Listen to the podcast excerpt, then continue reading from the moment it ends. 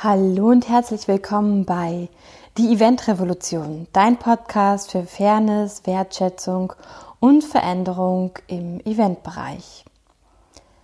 Heute ist Mike Goslar bei mir im Interview und wieso ich mich darüber so besonders freue, das hört ihr gleich ähm, zu Beginn des Interviews und vor allem muss ich einfach sagen, dass Mike, glaube ich, intuitiv und einfach auch so viel ähm, eigene Erfahrung hat in diesem Bereich Fehlerkultur.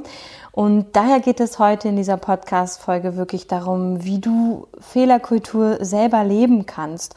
Und da gibt Mike ganz, ganz viele tolle Beispiele. Und ich finde, dass er ganz wundervoll zusammenfasst, was wirklich relevant ist, gerade jetzt ähm, generell in, mit der Thematik Fehler, aber halt eben auch wie es weitergehen darf und kann.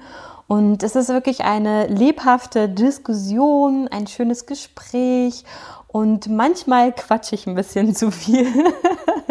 das liegt aber wirklich daran, weil das so ein Leidenschaftsthema von mir ist und ich finde, dass Mike in diesem Gespräch wirklich ein guter Ausgleich war diesmal. Da seht ihr, dass im Gespräch, also wirklich in einer Diskussion, in einem offenen Gespräch, manchmal alles ganz anders sein kann. Doch ich hoffe, die Folge macht euch genauso viel Freude wie mir. Und Mike und ich, wir haben uns in der Facebook-Gruppe Die Event Revolution kennengelernt. Das ist eine geschlossene Facebook-Gruppe von meinem Podcast. Und falls du auch dabei sein magst, dann komm gerne dazu, denn dort gibt es Ende des Jahres auch nochmal ganz wundervolle Reflexionsarbeiten. In diesem Sinne wünsche ich euch ganz viel Spaß mit dieser wundervollen Podcast-Folge und Mike Goslar.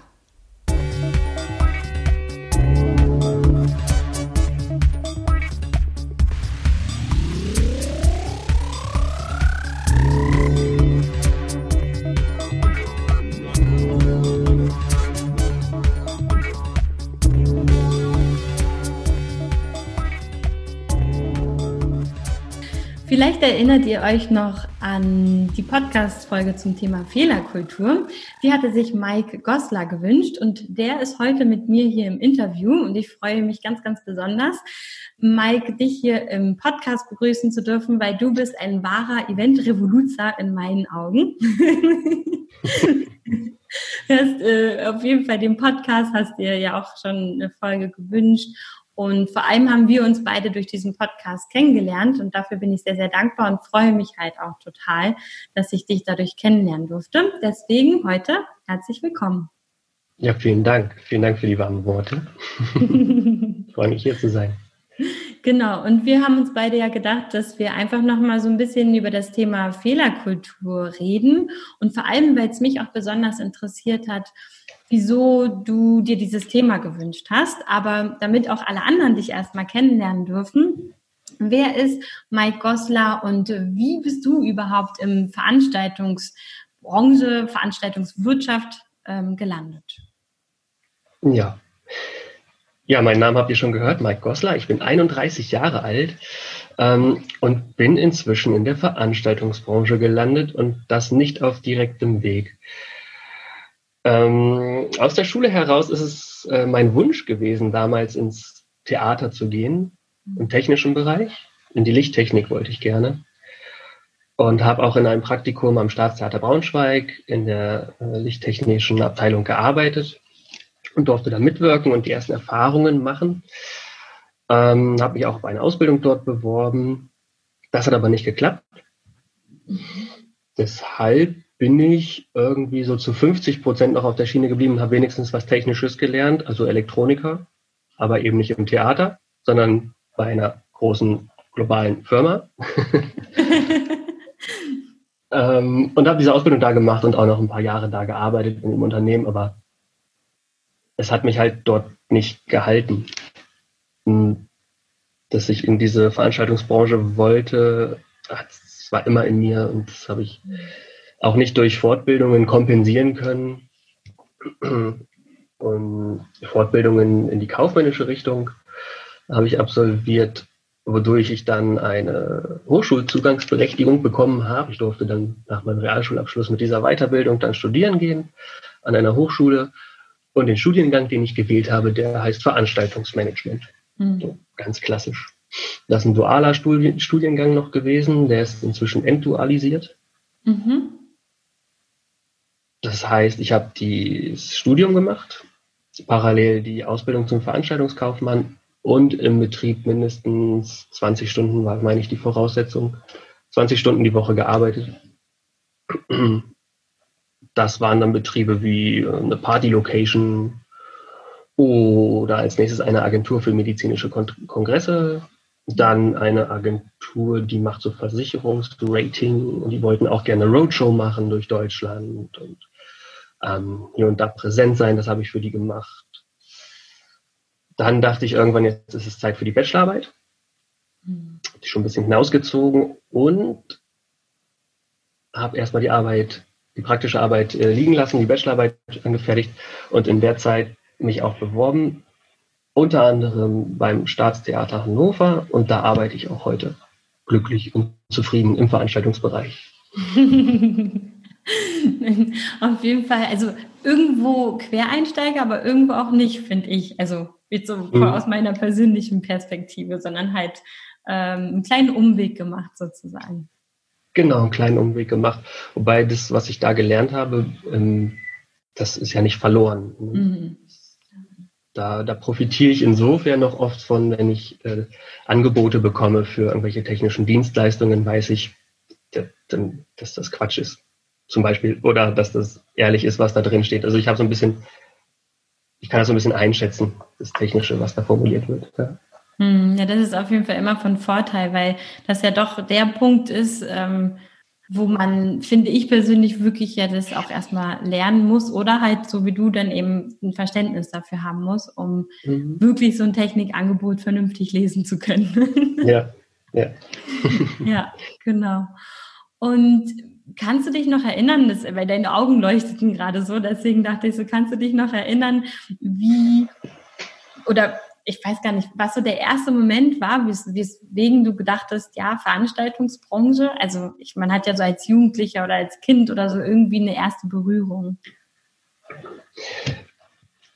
Ich kann mich nicht explizit an den einen Moment erinnern ich bin auch nicht im Theater aufgewachsen, sage ich mal. Ich wurde nie in die großen Opern geführt oder ähnliches. Also so bin ich nicht äh, sozialisiert.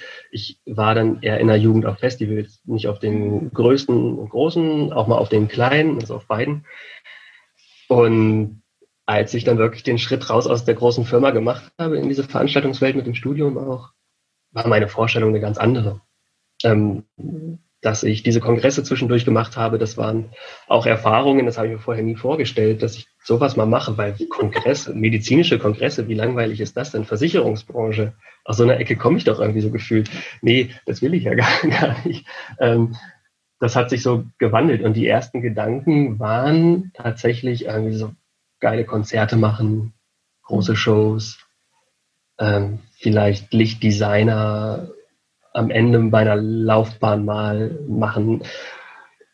Aber der erste Moment vielleicht ist der gekommen, als ich bei einem Konzert als junger Jugendlicher auf die Bühne geguckt habe und gesehen habe, was da alles auf dem zweiten, dritten, vierten, fünften Blick sichtbar ist. Mhm. Vielleicht, ja. vielleicht da, ja. Ja, ich finde, es hat so eine Anziehungskraft, so eine Magie, so dieses, man guckt auf eine Bühne und, und was ist alles dahinter? Was bedeutet das alles? Ne? Irgendwie hat es so eine Anziehungskraft. Also ich finde, das sagt ja irgendwie jeder gefühlt. Deswegen sitzen wir ja hier auch alle. ja, genau. Ja, die Anziehungskraft ist auf jeden Fall da. Und manchmal ähm, versaut sie mir auch das Erlebnis, weil ich dann zu sehr in die Materie reindenke. Und, Wenn man das dahinter schon kennt. Ja, und ich überlege, was sind das jetzt für neue Scheinwerfer da oben? Die drehen sich ja so toll und sind das irgendwie große LEDs? Äh, was ist das für ein toller Parabolspiegelscheinwerfer? ja, das stimmt, ja, genau. Danach ja. denkt man dann nur noch, ah, und das, ah, da ist was schiefgelaufen, das hat nicht geklappt. ja. ja, das ja. stimmt, ja. Ein perfekter Übergang zum Fehlerkultur. dann guckt man natürlich auch bei anderen mehr, wie machen die das, wie funktioniert das, ne? Genau. Mhm. Hm, was war denn so deine Intention, dass du dich für also dass du dir ja, das war zum Geburtstag vom Podcast.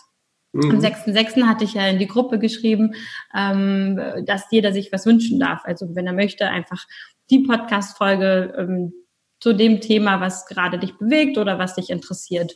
Und wie kam das dazu, dass du das Thema Fehlerkultur genommen hast? Ja, ja man kann jetzt vermuten, ich habe irgendeinen Fehler begangen. Und,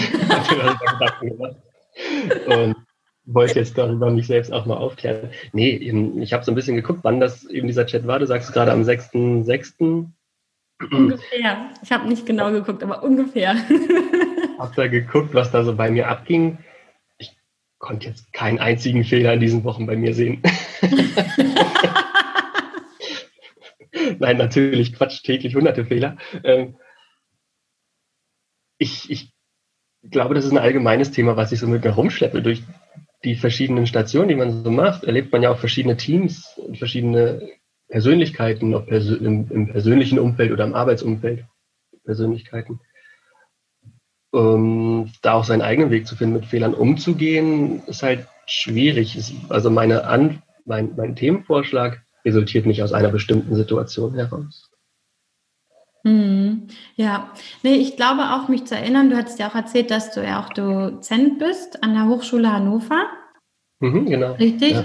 Und das ja auch oft ein Thema ist. Ne? Also ähm, ich kann mich halt auch noch erinnern, als ich angefangen habe, ich glaube, meine größte Angst war es auch in der Ausbildung, einen Fehler zu machen. Also es war so, oh mein Gott, wenn ich einen Fehler mache, dann fliege ich raus oder mhm also ich weiß gar nicht. Ich glaube, mein, mein, also ich glaube, hatte ich auch mal im Podcast erzählt, weiß ich nicht mehr, aber dann war auch mein Fehler, da bin ich nachts aufgewacht, schmeiß gebadet, weil so ein blöder grüner Hund, also so ein großer Hund, ne, der so im Schaufenster sonst steht, der sollte grün umlackiert werden und der wollte den Kunden doch nicht. Die haben es erst bestätigt, dann irgendwie nochmal eine E-Mail geschickt und in dem Wust ist es mir untergegangen. Und ich weiß noch, dass meine Chefin zum Beispiel damals meinte, diesen Hund stellen wir dir neben deinen Schreibtisch, damit du dich immer wieder an diesen Fehler erinnerst. Boah. und ich habe dann so diese Druckerei, also die, die Firma, mit dem wir zusammengearbeitet haben, angerufen und meinte, so könnt ihr den irgendwie verschwinden lassen. Ich will den nicht neben meinem Schreibtisch haben. ne? Also ich ja. ähm, früher, also oder vor 10, 10 15 Jahren, gab es eigentlich auch gar keine Fehlerkultur. Nee, gab es in dem Sinne nicht. Fehler durften nicht gemacht werden und wenn sie gemacht wurden, dann gab es sie nicht.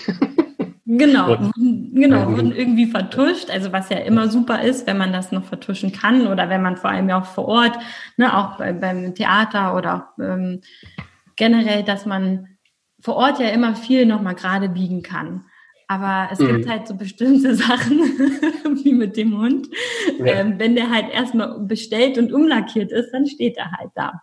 Ja, und, da steht ja. er da, genau, und ist nicht äh, zu, wegzuleugnen. Ja, ja, genau. Ähm, ich hatte gerade einen Gedanken, weil du Lehrbeauftragter, also Lehrbeauftragter heißt es offiziell, was ich da. Ah. Das ist auch ein kleines Seminar, ne? Das ist immer, das sind drei Stunden pro Woche mhm. machen darf.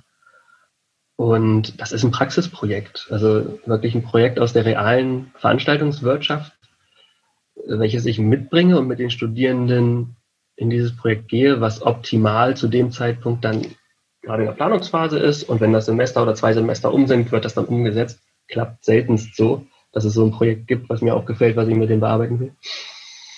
Und da versuche ich immer, dieses Team, das sind so um die zehn Studierenden, so zu formen, dass die wirklich Fehler machen sollen und dürfen und wir mhm.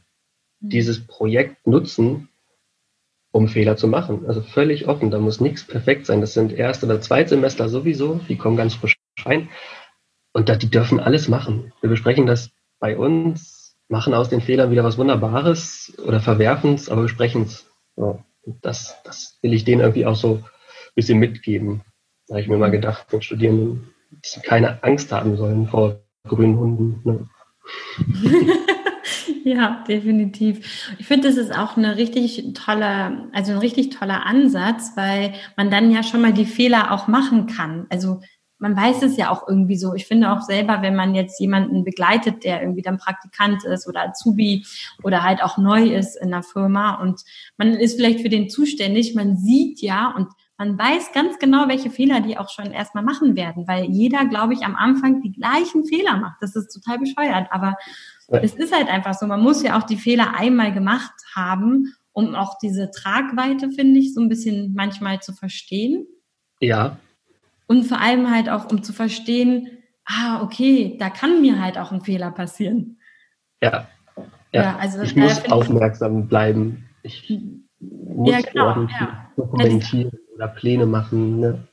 weil sonst passieren diese Fehler. Ja, das muss man erstmal lernen, das stimmt. Mhm. Ja, ne, oder dass man halt auch nicht zu locker, aber halt auch nicht zu energisch rangeht. Ne? Also finde ich es ja auch, man braucht, finde ich auch in unserem Beruf doch irgendwo ja ein bisschen so eine Balance. Ansonsten arbeitet man zu viel. oder ja. gerät gerne so schnell in diesen Strudel. Aber ja. vor allem äh, dieser Balance. Und ich finde, das ist alles sowas, das, das ist ja nur Learning by Doing. Und wenn man dann keine Fehler machen darf, dann ist es halt ein ganz schöner Druck, der auf einem lastet. Ne? Ganz schön psychischer Druck, ja.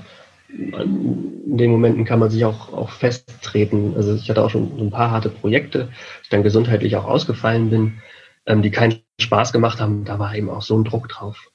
Das ist nicht schön. Ja, und das bringt überhaupt niemanden vorwärts. Persönlich, das Unternehmen bringt es nicht vorwärts. Äh, da passiert dann irgendwie gar nichts mehr an der Stelle. Ja. Mm, ja, und im schlimmsten Fall, genau wie jetzt du auch sagst, ähm, wird man krank und fällt aus, was mm. dann ja auf das ganze Team oder dann aufs Unternehmen ja auch wieder den Druck erhöht, weil ja oft, mm. äh, sage ich mal, man ja nicht personell überbesetzt ist, sondern wenn dann ja unter. ja, ne? schön wär's, ja, genau. Schön wäre es immer so ein Buddy an der Seite, der alles mitmacht und einfach weitermacht, wenn man weg ist. Ja, ja das stimmt, genau. ja. Nee, aber finde ich wirklich ein toller Ansatz. Und wie gehst du, also wie, wie gehst du denn mit Fehlern um oder wenn jemand anderes Fehlern macht? Ist dir das schon mal aufgefallen? Mhm. Ja, also ich neige generell dazu, die Situation erstmal anzunehmen und, und zu durchdenken, was da los ist. Manchmal überdenke ich das auch einen Tag zu lang und versuche das erstmal zu verstehen, weil es hat ja alles Gründe. Ne? Mhm. Kommt auch an, es ist ein Tollpatschigkeitsfehler, kann man sagen, ey Mensch, ne, schreib dir das hinter die Ohren, mach dir ein Post-it irgendwie an den Rechner, damit dir das nicht wieder passiert. Oder es ist irgendwie so ein Fehler, der so im Unternehmen vielleicht verankert ist, wenn es so eine Angstkultur ist. Ne? Das zu erkennen, brauchst du erstmal urlange, meine ich. ähm, ich verurteile niemanden für seine Fehler, außer sie sind wirklich, wirklich fahrlässig. Erlebe ich aber selten. Und dann heißt es ja vielleicht auch als erstes, diesen Fehler zu, oder die Ursachen dieses Fehlers zu korrigieren wenn man jetzt erstmal handeln muss und den Karren aus dem Dreck ziehen muss. Und wenn das dann korrigiert ist, dann glaube ich, kann man erst an die Ursachen gehen. Hm, ja. Ähm, ist dir schon mal aufgefallen, korrigierst du dann oder lässt du korrigieren? Da bin ich, da kann ich dann schwer meine Finger rauslassen. Das, äh, da bin ich dann irgendwie dabei. ja, also, ich, ich frage nur, weil ich finde das super spannend, weil ich in diesem Jahr auch, also in Agenturen, als ich noch angestellt war, ging es. Aber in diesem Jahr habe ich auch einmal so richtig hart gemerkt, dass man doch manchmal ähm, dazu neigt, dann zu sagen, ach komm, ich mache das jetzt einfach. Ne? Also ja. vor allem bei Zeitdruck sowieso, aber manchmal halt auch, wenn man, also mir ist es aufgefallen in diesem Jahr einmal, dass ich wirklich so gesagt habe, okay, ich habe jetzt fünfmal die Aufgabe abgegeben, fünfmal wurde sie nicht gemacht, dann mache ich sie jetzt einfach.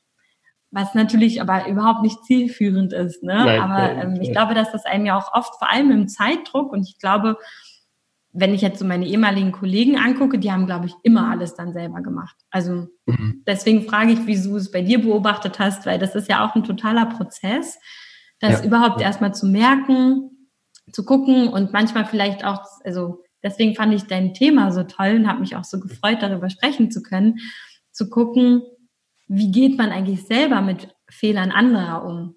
Mhm, das ja? stimmt. Äh, interessant und kann ja auch Teil des Problems sein, warum es immer wieder Fehler gibt. Ne? Mhm. Definitiv. Die, Weil die eigenen kann man vertuschen. Die Fehler anderer nicht so.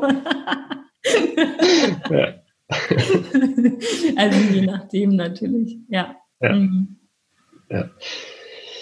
Ja, das ist ja auch, äh, wie, wie geht man mit Fehlern anderer um, wie geht man mit eigenen Fehlern um? Also, das ist ja auch ein Thema, ein eigenes. Ja, ja äh, vertuschen ist eine Möglichkeit. Mhm. mhm. Und was ist das ähm, Feedback immer so von den Studentinnen, wenn die dann diese ganzen Fehler auch mal machen dürfen oder nach dem Projekt generell? Wie fühlen mhm. die sich dann? Mhm. Also da wir so offen im Planungsprozess schon alles durchsprechen, besprechen, sind die sehr dankbar dafür. Und ähm, ich habe das Gefühl oder habe auch die Rückmeldung bekommen, dass da ein Lernerfolg dann dabei ist. Ja, mhm. Also ich lasse niemanden mit einem Fehler in, das, in die Veranstaltung laufen, so mache ich das nicht. das wird schon vorher besprochen, zumal zu dem Auftraggeber, dem Projektgeber ja auch gesprochen wird. Aber die sind schon, schon sehr dankbar dafür, dass die viele Alternativen durchspielen dürfen und ähm, viele Alternativen durchspielen dürfen und dann auch für sich selber analysieren, was ist jetzt die bessere Alternative, machen wir es linksrum oder rechtsrum, welches Tool nutzen wir für das Projektmanagement, wenn man ganz vorne anfängt. Ähm, und welches ist besser und schlechter. Und dann durchdenken die das und dann nehmen wir uns auch ordentlich Zeit für. Und das ist das Schöne in diesem äh, universitären oder an der Hochschule, dieses Lernen im Praxisprojekt, das gibt es mhm. in der Arbeitswelt nicht. Wir haben jetzt, jetzt gerade mit dem aktuellen Projekt zwei Semester Zeit, eine Veranstaltung, die in 2022 stattfinden soll, zu planen, von vorne an. Und wirklich ewig Zeit. Und das ist so toll. Wir, wir haben jetzt seit sechs Treffen immer noch keinen Projektstrukturplan erstellt, mhm. was ich total gut finde, weil wir vorher so ins Detail gehen, in die Planung gehen. Und ähm, da merke ich auch bei den Studierenden, die wollen total, weil das Ding auch Praxisprojekt heißt im Curriculum, die wollen in die Praxis, die wollen jetzt machen. Und, und die, die äh, wie sagt man, die äh, scharren schon so die Hufen. Mhm, ja, scharren mit ähm, Die wollen losrennen, bevor überhaupt dieser Plan erstmal steht. Wodurch ja Unmengen von Fehler passieren können, wenn die jetzt losrennen würden, ohne einen Plan zu haben. Und ich hoffe, dass das jetzt schon der eine oder andere, die eine oder andere begriffen hat. Aber es ist voll cool, dass sie das selber dann ja auch begreifen dürfen. Und also ich finde es ja auch bei Erziehung so, also so spannend. Ich habe keine Kinder, aber ich sehe es dann halt oft auch im Zusammenhang mit äh, meinen Freunden. Also vom Außen betrachtet ist es ja eh immer einfacher. dass man ja wirklich dann irgendwie, ja, du musst deine Hausaufgaben machen und jetzt setz dich hin und jetzt mach und mach und mach. Und man erinnert sich ja dann selber immer so, wie einem das auf die Nerven gegangen ist. Dieses mach, mach, mach. Und im Endeffekt Gut. ist es ja so, wenn du das nicht machst, der Einzige, der die Konsequenz deines Fehlers oder die Konsequenz dessen trägt, ist, bist du ja selber. Ne? Ja. das ist halt das Witzige, dass man so genervt ist von jemandem anderen, der ja eigentlich auch mit dem Ausgang dessen gar nichts zu tun hat. Ja. Weil die schlechten Noten haben ja nicht die Eltern, sondern die Kinder. Ja. Ja, Aber es das ist stimmt. dann so, ja, dann, hat, dann habe ich als Elternteil versagt. Dabei stimmt es ja gar nicht, sondern das Kind muss halt ja lernen, warum mache ich überhaupt Hausaufgaben? Warum muss ich überhaupt lernen? Was mhm. hat das überhaupt alles für einen Zusammenhang? Ne? Und das mhm. fand ich mhm. so spannend, weil mhm. ja, man doch ja auch finde ich, im Eventbereich ganz oft auch am Anfang ja gerne auch mal Projektleiter bekommen hat, die so, du musst das so, so, so, so, so machen. Das haben wir schon immer so gemacht.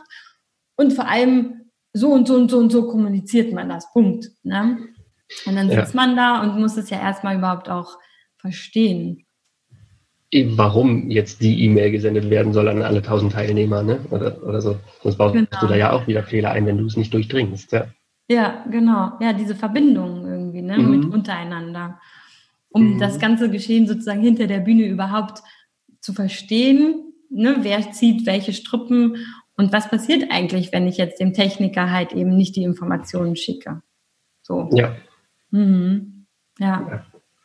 Ja, also äh, eigentlich sehr, sehr spannend und vor allem glaube ich auch, dass wir definitiv, das hatte ich ja auch schon in, meinem anderen, in einer anderen Folge gesagt haben, dass Fehlerkultur einfach so wichtig ist und auch jetzt wieder, ähm, egal bei welchen Online-Veranstaltungen man ja mal dabei ist, ich weiß nicht, ob du auch ab und zu mal bei bestimmten Sachen reinguckst, es ja. geht dauernd was schief, ne? Ja. Also mit der Technik dann hast du keinen Ton, dann hast du kein Bild, dann redet einer ähm, und, und, ein ganz anderer Ton wird irgendwie eingespielt. Also da denke ich halt auch ja. immer, das passiert einfach in diesem Jahr. All das, was glaube ich immer unsere größte Panik war.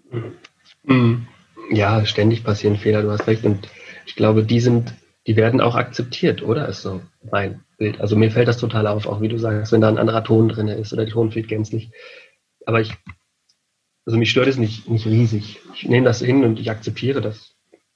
Ja, oder man ist so, okay, in zehn Minuten haben sie sich eingespielt und dann sollte es aber funktionieren. Ja, so ja, ja. so, zehn Minuten gebe ich ihnen Zeit und dann sollte aber auch der Techniker da gemerkt haben, dass irgendwie beim Online da kein Ton ist oder so. Ja, das, das sollte schon sein, äh, genau.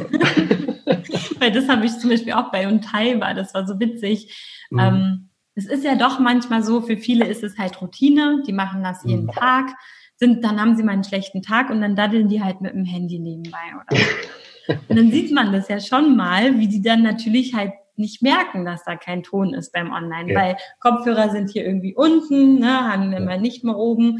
Und es sind ja so kleine Konzentrationsfehler einfach nur. Ja. Ja.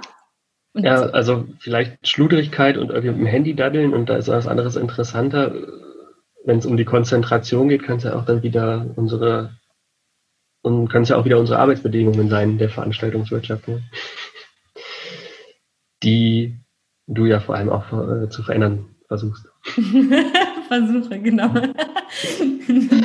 ja, und ich glaube, dass es auch viel damit zu tun hat, dass man digital, also wir sind ja alle keine Fernsehproduzenten. Ne? Ich finde auch beim Digitalen ist mir nochmal aufgefallen, ich weiß nicht, wie, wie du das siehst, aber sonst sitzen die halt da und die merken dann, ne, die hören ja, okay, Ton, ja, nein. So müssen sie ja immer noch mal irgendwie rumklicken zwischen verschiedenen Sachen, dann die Kopfhörer aufsetzen und dass manchmal das einfach auch mehr, noch mal, noch mal viel mehr Konzentration braucht und, mhm. glaube ich, auch anstrengender ist.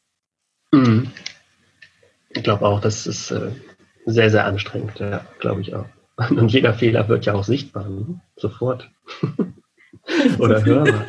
Also, wenn im stillen Kämmerchen im Büro hier irgendwas äh, passiert, ist, äh, hm, merkt vielleicht nicht gleich jeder. Ne? mm. ja. ja, das stimmt, ja. Ja, und schnell, ja, auch ein Stück weit schneller digital, ne, finde ich auch. Ähm, weil du ja meinst, ja doch, das stimmt. Ja, doch, das, das ist schneller äh, ersichtlich sind die Fehler, ne, beim Digitalen. Mhm. Doch, auf jeden Fall. Das stimmt. Ja schon. Und dann kommt äh, der Shitstorm und die Welle und sonst was. Und ähm, ja, die Anfragen müssen bearbeitet werden. Ja. Ja, ich weiß halt noch bei Unteilbar, bei dem Barcamp, was wir halt organisiert haben, ähm, einfach weil wir so das Gefühl hatten, wir müssen halt was machen und irgendwie halt die, Eventbranche zusammenbringen nochmal, um halt über so eine mhm. Sachen zu sprechen und um einfach auch so einen Erfahrungsaustausch zu, zu ähm, wie sagt man das, irgendwie zu, zu, ermöglichen. Wir sind ja damit aus meiner persönlichen Sicht auch gescheitert. Okay. aber gar nicht schlimm. Aber vor Ort habe ich zum Beispiel halt auch nochmal ganz, ganz krass gemerkt, dass ich auf einmal gar nicht mehr diese Fehlerkultur in mir hatte, die ich mir gerne wünsche. Weil ich okay. wirklich mir so dachte, boah, Leute, also ein Video, einen Ton anmachen. Also das, das sollte man doch hinkriegen. Und wie man dann doch auch mal ähm, ja wieder so in dieses alte ja auch reinrutscht weil einem das halt persönlich auf einmal auch nochmal so wichtig ist irgendwie, ne? dass es halt mhm. reibungslos läuft. Und ich weiß nicht, mhm. ob du diesen ähm, Spruch kennst, Events für die Veranst also oder Veranstaltungen für die Veranstaltungswirtschaft gehen immer schief. Den Spruch kenne ich nicht. nee? nee. Also es ist so, okay. wenn man irgendwie auf einem Event ist für Eventmanager oder Veranstaltungsleute, was auch immer, da geht immer alles schief. Das ist so, als wenn irgendwie so weiß ich nicht, so Murphy's Law oder so. Ja, ja. okay. Und ich glaube, ich wollte mich darin zum Beispiel nicht bestätigt sehen und ja. war dann halt echt so, oh, das kann doch nicht wahr sein. ja. ja, das eine ist die Theorie, das andere die Praxis, wenn es dann wirklich in dem Moment dir durch Mark und Bein fährt. Ne?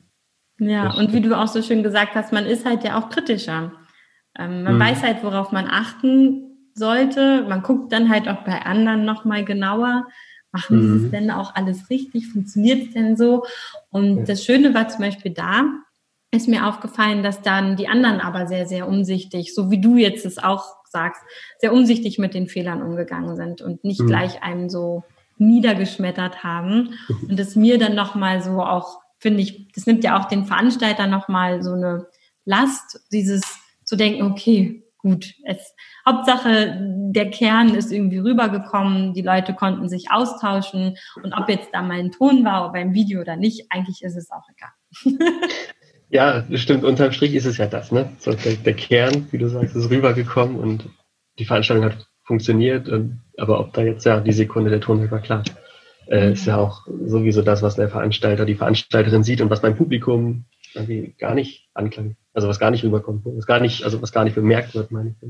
Ja. Hm. Die selbstkritische Sicht. Ja. ja, und wie ist es beim Theater jetzt so bei euch hm. untereinander? Ähm, das ist ein, ein, Theaterbetrieb, ist der tollste Betrieb, den ich je erfahren durfte, was diese Fehlerkultur angeht und die Menschlichkeit angeht. Mhm. Da ist einfach so viel Menschlichkeit vorhanden und Passion für diese Kunst, mhm. dass so viele Menschen einfach in die gleiche Richtung denken laufen, um eben das Ziel zu verfolgen, was da verfolgt werden soll. Und so, also sehr, in meinem Bereich zumindest sehr wenig Reibereien, zwischenmenschliche Reibereien passieren, die oft blockieren. Sehr verständnisvoll, sehr zusammen, sehr, ach, das hast, also zum Beispiel, äh, Beispiel, ach, du hast das jetzt anders gemacht, gar nicht wie besprochen. Okay, gucken wir uns mal an. Woanders hätte es ja schon wieder gehagelt. Ne? Hm. Ja, und vielleicht funktioniert es ja auch. Ne? Anders bedeutet ja nicht, dass es unbedingt schlechter ist oder nicht zielführend. Mhm. Mhm. Ja. ja, da habe ich auch schon ganz andere Betriebe kennengelernt. Also ähm, das ist wunderbar. Also ich möchte auch wirklich nicht wieder weg von einem Theater. Und das ist voll schön. Dann hoffen wir, und ich drücke da auf jeden Fall ganz doll die Daumen, dass ähm, das halt auch alles so weitergeht, ne? dass Kunst ja. und Kultur uns erhalten bleibt, dass das, ähm, also ich glaube schon, dass es erhalten bleiben wird. Ich glaube ja. auch, dass dafür einfach auch viele Menschen ja kämpfen und sich einsetzen. Und ehrlich gesagt kann ich es mir auch gar nicht vorstellen. Also. Ohne. Ja.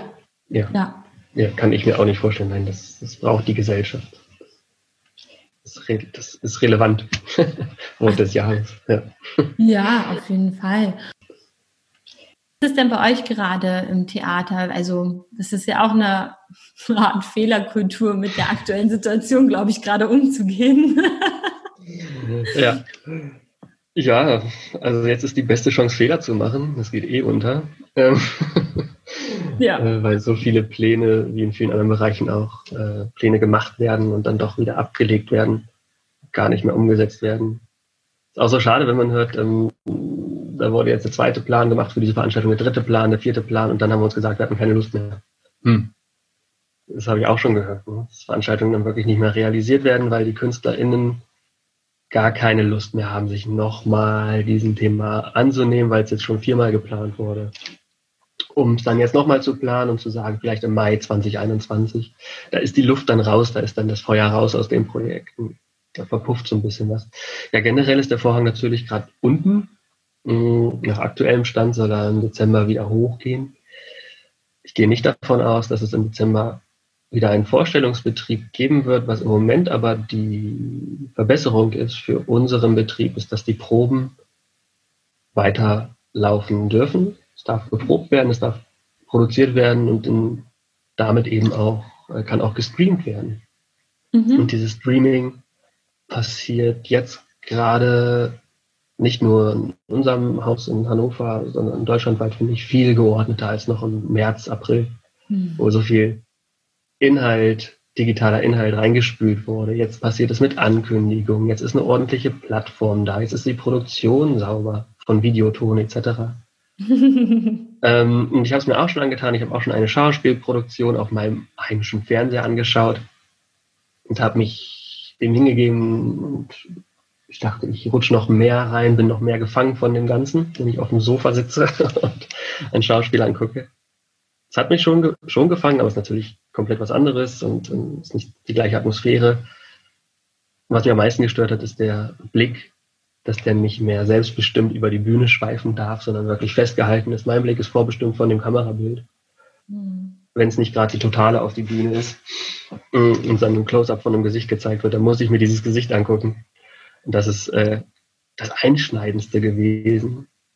Und es gibt natürlich auch Unterschiede qualitativ. Ne? Schauspiel, Oper, Ballett produzieren alle für sich anders. Und dass es das gibt, ist cool. Das ist schön. Und da passieren auch Aufträge, die auch mal rausgehen aus unseren dicken Mauern, raus an Videoproduzentinnen, wie auch immer. Und das freut mich eben, dass da ein bisschen was passiert. Hm. Und es ist kein kompletter Stillstand ja. bisschen was passiert, kein kompletter Stillstand. Das ist, das ist so gut, da ist noch ein bisschen Leben drin. Und es kommt ab und zu mal eine Ansage durch die Lautsprecher, die in allen Büros hängen. Es beginnt die Hauptprobe 1 für XY. Also ein bisschen Leben ist drin. Und die Menschen werden aber trotzdem vermisst, ne? die Zuschauer. Ja. Naja, klar. Ich sage ja auch immer, wenn wir Fernsehproduzenten oder äh, Entertainment-Künstler fürs Fernsehen hätten werden wollen, mhm. dann wäre das, glaube ich, bei jedem schon so gewesen. Und daher ist das schon, ich glaube, so ein bisschen das, was ja so das Herz so wehmütig macht, weil mhm. es halt von Menschen lebt, ne? egal wo. Ja. ja. ja, absolut. Vom Austausch im Voraus, im Nachhinein, zwischendurch. Das, das lebt einfach von Menschen, vom nervigen Gehuste und Genieße hinter mir, vom Räuspern links, rechts, das, äh, vom Knacken am Mischpult, sonst was, das lebt davon. Ne? Hm, ja, das, das fehlt, das wird alles so glatt gemacht. Das ist ja. schade. Nee, aber es freut mich total, dass ihr ähm, zumindest halt eben auch streamen könnt, dass mhm. es kein Stillstand ist, sondern vor, weitergeht. Und Proben sind ja einfach wichtig. Wie soll man wieder den Vorhang aufmachen, ohne zu proben? Ne? Also das ja. Ja. kann ich mir eh, also auch als Künstler gerade die Zeit sehr schwer vorstellen. Ich glaube, das ist wirklich eine sehr, sehr große Herausforderung, die die meisten Menschen total unterschätzen. Ja, ja, gerade gestern sind wir hier durch den Hannoveraner Stadtwald spaziert, also wir, äh, meine Freundin und unser Kind. Und an einer Kreuzung, wo auch ein kleines Café ist, ist ein Waldcafé verkauft, äh, spielten dann drei Musiker, ein tolles kleines Ensemble und die haben da einfach Musik gemacht und ähm, an dieser Kreuzung, das war auch klug gewählt, einfach dieser Platz neben dem Café, an der Kreuzung, wo viele Menschen sich sammeln können, ohne nebeneinander direkt zu stehen, äh, haben die einfach ein bisschen gejammt und mhm. gesungen und gespielt.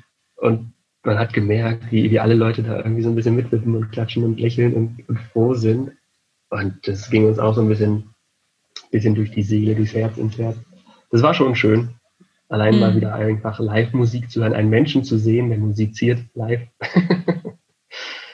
Äh, wenn ja. man es dann direkt sieht, ist uns aufgefallen, merkt man erst, wie sehr es wirklich fühlt. Ja, das glaube ich. Ja, ich merke es nur daran, dass ich super viel singe und tanze zu Hause. Auch gut. und meinem Freund total auf die Nerven gehe irgendwann, glaube ich. Also ich hoffe, das dauert nicht mehr so lange. Weil ja einfach Musik, Kunst, Kultur, das ist ja das, was ja die Seele halt einfach nähert. Ne? Das ist ja das, was ja. äh, uns vor allem ja auch, finde ich, durch so eine Zeiten halt bringt und einem mhm. immer wieder eine gute und positive Stimmung ja auch bringt. Ja, ja, lass ihn mitsingen und mitklatschen. Ja, macht einfach Spaß. so. Aber ähm, ich würde jetzt gerne zu den letzten zwei Fragen kommen. Wir sind nämlich schon fast am Ende. Und ja. bin ganz gespannt, dir die endlich mal stellen zu dürfen. Na gut. Und zwar ist die äh, erste Frage, was möchtest du gerne der Eventbranche, Eventbereich, Veranstaltungsbranche, wie auch immer man es nennen möchte, all diesen wundervollen Menschen da draußen gerne heute mitgeben? Ja. Ja, vielen Dank für die Frage. Ja, ich möchte so mitgeben, was ich eben auch kurz erwähnt habe, dass Zusammenhalt ganz wichtig ist und dass Aufträge auch mal das eigene Haus verlassen und die Branche belebt wird dadurch, dass jeder auch an jede denkt und ähm, Zusammenhalt, Zusammenhalt untereinander passiert, dass Aufträge passieren, dass das untereinander Empfehlen äh, einfach passiert und das Netzwerken so wichtig ist. Und wenn jemand schon ein Networker ist, sein Leben lang oder sich so bezeichnet, dann ist auch jetzt die Chance, das auszuspielen. Empfehlungsmarketing zu betreiben, miteinander Dinge passieren zu lassen, ob man selber davon Benefit hat oder nicht. Wenn ich dich jemandem empfehlen kann, dann mache ich das. mhm.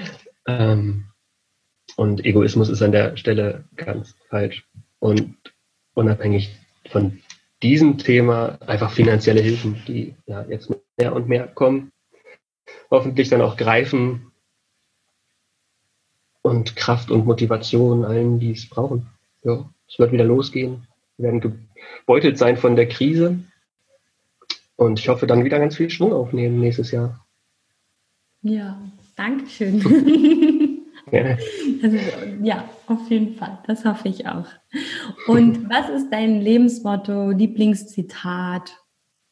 Ja. Ja, ich kenne ja deine Fragen, da habe ich schon ein bisschen gekrübelt. Sehr gut. Das ist der Vorteil, den man dann hat. Ja. Ergebnis war, ich konnte mich nicht entscheiden. deshalb habe ich, deshalb habe ich zwei. Einen themenbezogen Mhm. Äh, der heißt, man muss die Fehler feiern, wie sie fallen. Finde ich, find ich witzig, finde ich gut. der ist cool. Das ist echt cool. Man muss die Fehler feiern, wie sie fallen. Genau. Sehr cool. ja. Und der andere ist äh, unabhängig von dem Thema einfach träumerisch, emotional. Ein, ein Zitat von einer Band aus den 80ern, da habe ich noch nicht gelebt, aber die Platte von meinem Vater, die habe ich hier in meinem Schrank. Teller bunte Knete heißt die Band, sehr zu empfehlen. Ja. und die haben gesungen und alle sagten, er ist ein Träumer und er wusste, er hat noch lange nicht genug geträumt. Das ist ja jetzt auch gerade für die Phase einfach wichtig, nochmal ein bisschen zu träumen, wie es weitergehen kann, wie gut die Welt werden kann, wie gut unsere Wirtschaft wieder werden kann und jedes einzelne Schicksal werden kann. Deshalb nicht aufhören zu träumen. Das habe ich so mir, mir so dabei gedacht. Und dieser Songtext schwört mir sowieso jeden Tag im Kopf rum. Mhm. Ja, vielen, vielen, vielen Dank. Das äh, ist ein wunderschönes Schlusswort. Und vielen Dank, dass du da warst. Sehr, sehr gern. Danke auch. Schön, dass du noch da bist und bis hier zugehört hast.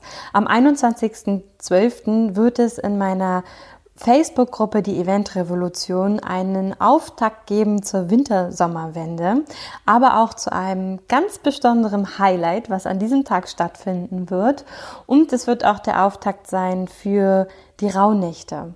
Ich lade dich hiermit ganz persönlich ein, mit uns dieses Jahr Revue passieren zu lassen, nochmal dein eigenes Jahr zu reflektieren. Wir gehen dafür jeden Tag eine Rauhnacht durch, einen Rauhtag und den entsprechenden Monat, der dahinter steht für 2020 und bereiten uns an diesem Tag auch für den Monat in 2021 vor. Und anhand meines eigenen Beispieles, anhand meinen eigenen Erfahrungen nehme ich dich auf diese Reise mit. Das alles wird über Facebook Live stattfinden und wenn du magst, dann geh gerne auf die Show Notes, da findest du alle Links zu Mike Goslar, aber auch den Link zur Facebook-Gruppe und dann darfst du mit uns gerne gemeinsam die Niemandszeit nutzen und vor allem ganz viel Magie und Schwere, aber auch dann Leichtigkeit in dein Leben holen. Falls du wirklich Lust hast und sagst, hey, das war so ein besonderes Jahr, das war schrecklich oder positiv, herausfordernd, verändernd, was auch immer, dann ja, fühlst du dich vielleicht hiervon angesprochen und daher, ähm, und daher lade ich dich ganz herzlich ein, mit uns gemeinsam das Jahr ausklingen zu lassen, jeden Tag ab dem 25.12. um 11 Uhr bis zum 5.1. Und du kannst dir auch alle Lives nachträglich angucken. Du musst nicht um 11 Uhr dazukommen. Doch es ist einfach nochmal so ein kostenfreies Angebot von mir an dich, wo ich einfach Danke sagen möchte. Danke für die gemeinsame Zeit und vor allem auch danke, dass du hier immer wieder eingeschalten hast. In diesem Sinne, für dich ganz doll umarmt, eure Sarah Pamina Bartsch.